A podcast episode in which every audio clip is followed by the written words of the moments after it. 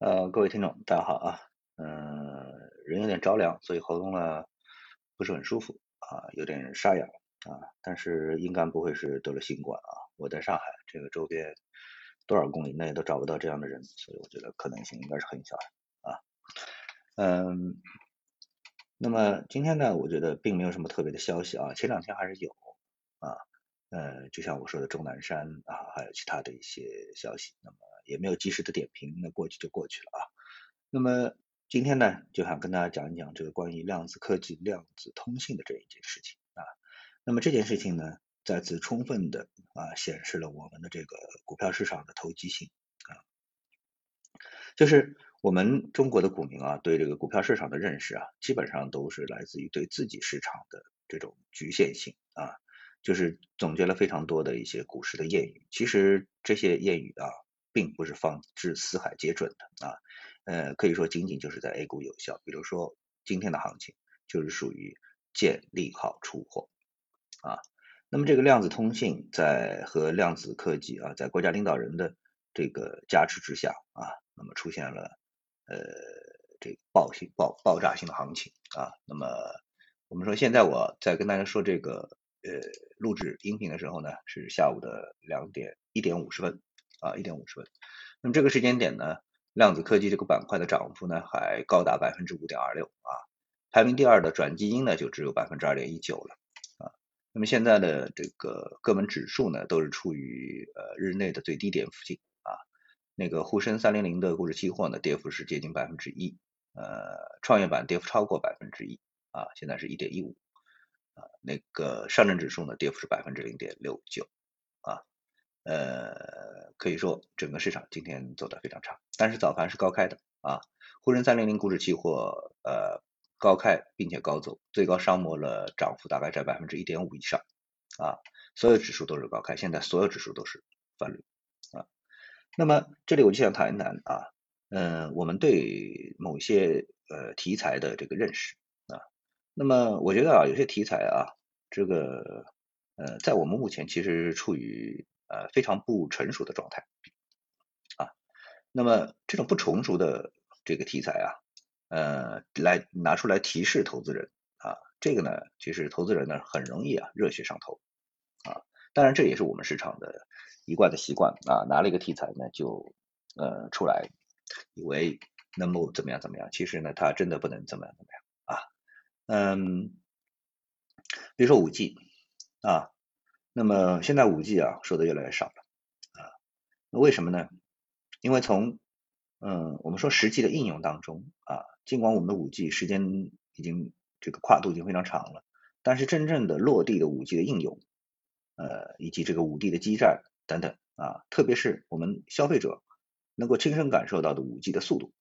啊，现在即使是在我所在的这个中国第一大城市啊中心城市上海，其实我都没有感受到。也没有听到周围的朋友说，哎呀，我这个五 G 用的太爽了啊，速度怎么那么快等等之类的啊。那么对应五 G 的应用 apps 啊，我们也没有找到。相反呢，真正落地的 apps 这两天呢，这个上海在推一个什么？推一个停车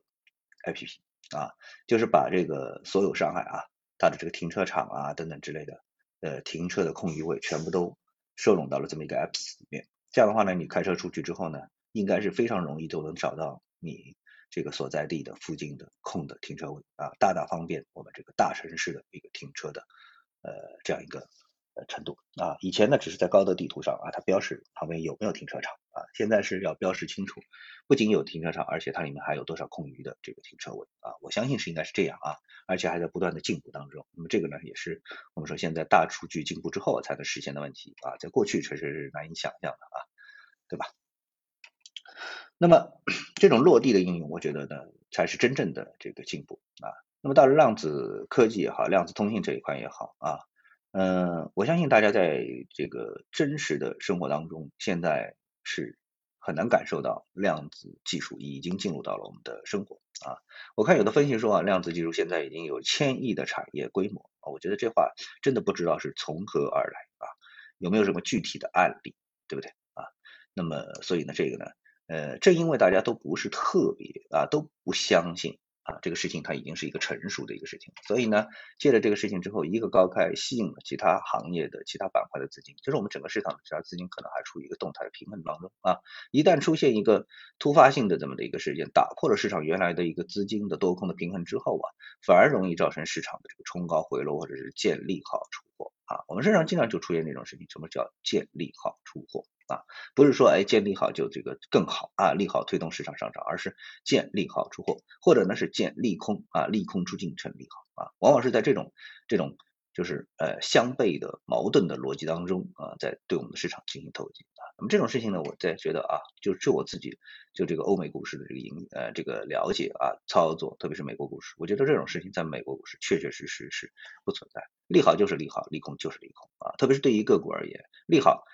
就意味着它的估值啊上升一步，当然它的更多的利好不是一种题材性的利好、行业性的利好啊，还是一种就是来自于业绩本身的利好。哎，今年啊业绩哎增长了啊，这是实打实的利好啊，业绩退步了就是利空啊，然后估值呢就马上进行一个调整，原来二十块钱啊，这个业绩在退步嘛，哎把它调到十六块钱啊，如果业绩增长哎把它调到二十四块钱，对吧？就是这样，这样实打实的在对它进行一个股价调整，在这个过程当中呢，它的波动呢也是连续的。那你想怎么投机就怎么投机啊，或者甚至于说呢，随着大盘的上涨，如果你是一些核心的主流的票的话呢，就像我们看那个茅台一样，对吧？哎，那就出现一个持续性的上涨啊。那么一些大盘的消息啊，等等消息啊，对它的股价的影响基本上可以忽略不计啊。我觉得这个呢就是一个成熟的市场啊。那我们今天呢受到这个量子科技的这个消息影响之后呢，大盘出现呃这个呃。见利好出货啊，这样的一个呃这样一个走势啊，这个完全符合我们的这个投机的这么一个特征，市场投机的特征啊。那这个呢呃其实并不是一件特别好的事情啊。好，那我们就今天就这样一个呃事情啊一个消息跟大家呢稍微做一下这个交流啊。谢谢各位，我们下次节目时间再见。